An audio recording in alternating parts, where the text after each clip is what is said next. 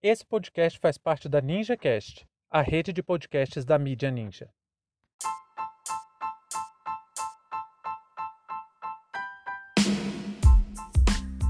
Hillary Clinton acusa a China de usar tecnologias para vigilância. Sejam bem-vindos e bem-vindas ao seu plantão informativo com análise e opiniões a partir de uma perspectiva histórica. Eu sou Arnaldo de Castro, em conjunto com Marina Salzman, e hoje é dia 5 de maio de 2021. Para você ter acesso ao nosso conteúdo completo, visite historiaoralpodcast.com.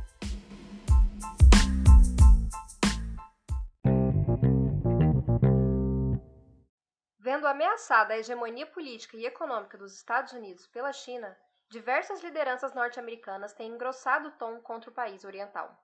Entre essas vozes encontra-se a de Hillary Clinton, que foi secretária de Estado do governo de Barack Obama. A inclinação intervencionista de Hillary não é nova. Quando foi responsável pela política externa americana, garantiu que toneladas de mísseis fossem lançados contra o Oriente Médio, matando dezenas de milhares de inocentes. As declarações de Hillary Clinton ligaram um alerta global do perigo iminente de um conflito direto entre as duas nações. Pessoal, antes de entrarmos no tema propriamente de hoje, nós queríamos ressaltar que a morte do ator e humorista Paulo Gustavo foi realmente muito emblemática.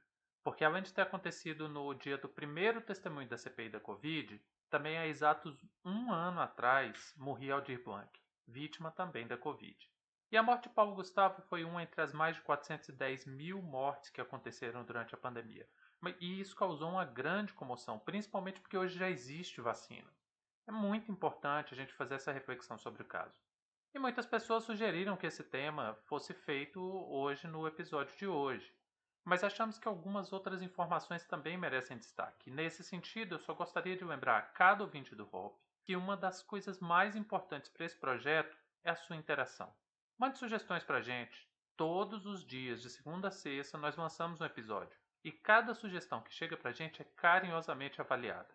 Então, se você tem alguma indicação de tema ou algo que gostaria de ouvir nossos comentários para iniciar uma discussão, entre em contato com a gente. Pode ser por e-mail, pode ser pelas redes sociais, fique à vontade. Muito obrigado pelas contribuições. Dito isso, vamos então para o nosso tema de hoje: as declarações de Hillary Clinton sobre a China.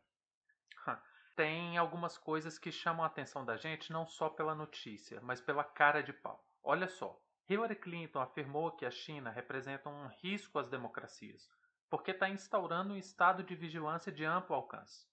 Ela chegou a comparar a China de hoje com a obra literária de George Orwell, o livro 1984. Ela acusou o gigante do Extremo Oriente de usar as tecnologias como reconhecimento facial e os algoritmos das redes sociais para instaurar um verdadeiro estado de vigilância, como se a China estivesse implementando na prática as teletelas do livro de Orwell. Se a China está correndo atrás de um protagonismo global, acho que isso não cabe nem dúvida. Isso é bem óbvio. Mas o tipo de acusação que foi feita é exatamente o discurso intervencionista tão comum entre os democratas e republicanos. Nesse ponto, há pouca distância entre os dois partidos. A forma como os Estados Unidos lida com a política externa é a mesma, independente de qual partido esteja no poder. Hillary fala de democracia como se realmente fosse o interesse do Norte e principalmente como se a política externa norte-americana fosse pautada pela pressão para que seus aliados respeitassem os limites do Estado Democrático de Direito. O que a gente vê no histórico de alianças dos Estados Unidos não condiz com o discurso de defesa da democracia. Basta ver que talvez as maiores alianças americanas sejam com um regime extremamente autoritário, que é o da Arábia Saudita, talvez o mais radical e autoritário do Oriente Médio, e com o Estado de Israel, que todos os anos promove diversos atentados contra os direitos humanos. É impressionante que enquanto Hillary está preocupada com a vigilância chinesa, enquanto critica as teletelas de Xi Jinping, a Colômbia está promovendo uma verdadeira chacina nas ruas de Bogotá, Cali e Medellín. Mas isso não incomoda os Clinton. Nunca incomodou. Afinal, há uma longa tradição ocultar os crimes dos seus apoiadores. O que se vê de fato é que a China está tomando para si o papel de liderança global, algo que vem acontecendo desde o começo dos anos 2000. Mas muito desse projeto foi impulsionado agora por causa da pandemia. Enquanto os Estados Unidos perdeu a oportunidade de liderar um pacto mundial de auxílio mútuo contra a Covid, a China se comprometeu a ser o maior produtor de insumos para a produção de vacinas, ao ponto até que os Estados Unidos teve que recorrer ao comunismo chinês para sanar seus problemas com a pandemia. A opção norte-americana de embarcar na retórica deslocada de Donald Trump foi responsável por isso, e não a China. Aí agora a Hillary quer mover o mundo para pressionar a China e assim tentar enfraquecer o país e retomar sua posição hegemônica. Só que até mesmo a senhora da guerra sabe que um conflito direto entre China e Estados Unidos é impensável, porque os danos seriam terríveis para todo mundo, independente de quem viesse a vencer. Aí, para fazer essas ameaças, ela tenta resgatar apoio e prestígio internacional, principalmente buscando o bloco europeu, buscando apoio da Europa. Nesse cenário é preciso que fique muito claro. Não há preocupação do Estado norte-americano com a defesa da democracia nem na China, nem em qualquer parte do mundo. Se tivesse essa preocupação, antes de fazer qualquer crítica ao Estado de vigilância chinês, Hillary estaria pressionando seu partido para estabelecer fortes regulamentações contra empresas como Facebook, Amazon e Google. Até porque, diferente da China, quem comprovadamente vendeu informações e dados de usuários para manipular democracias foram empresas privadas. Hoje, a maior ferramenta de vigilância se chama Facebook, e são vários e vários escândalos envolvendo a manipulação de dados de usuários para fins comerciais e políticos ligados diretamente a essa empresa. Ela, nessa mesma entrevista, inclusive, trouxe para discussão a questão de Hong Kong. Nós não vamos aprofundar aqui essa questão, mas fica de indicação um mini-doc que a gente produziu chamado Tráfico de Drogas e Imperialismo. Ali a gente analisa a Guerra do Ópio e os seus resultados. Inclusive falamos bastante do, do Tratado de Nanquim, que na prática conferiu à Inglaterra o domínio sobre Hong Kong por 100 anos. Então, quem tiver curiosidade sobre essa questão, é só procurar o segundo episódio do nosso podcast, ou no site, ou no seu player de áudio favorito, e entender melhor a questão de Hong Kong. E para piorar, a investida de Hillary Clinton, nesse sentido, acabou dando suporte para uma certa liderança bastante antidemocrática latino-americana para retomar seu discurso anti-China. Sim, gente, ele mesmo. Jair Bolsonaro não perdeu a chance de tentar abanar o rabinho para os interesses americanos. Pela tarde de hoje, o presidente insinuou que a pandemia da Covid-19 pode ser uma guerra química, bacteriológica ou radiológica.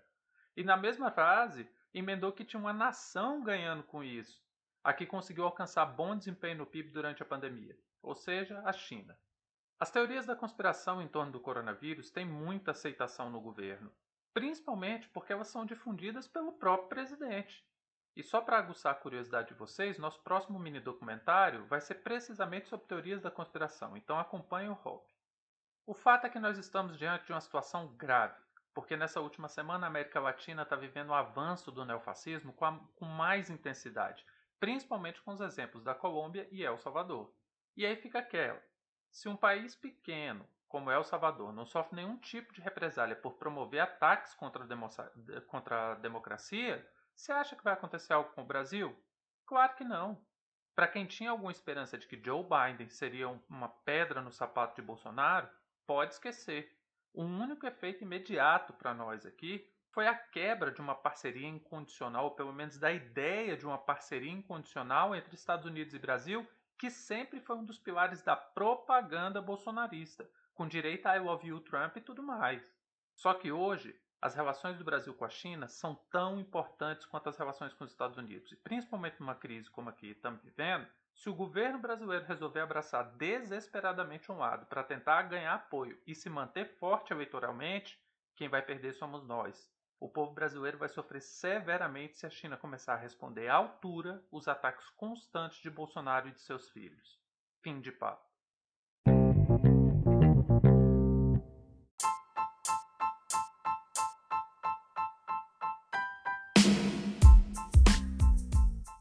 Entre tantos fatos que nos cercam e com a velocidade de informações a que estamos submetidos, essa foi nossa escolha para o destaque de hoje. Se você quiser participar do nosso financiamento coletivo, acesse catarse.me história. Muito obrigado a você por prestigiar nosso trabalho e até a próxima.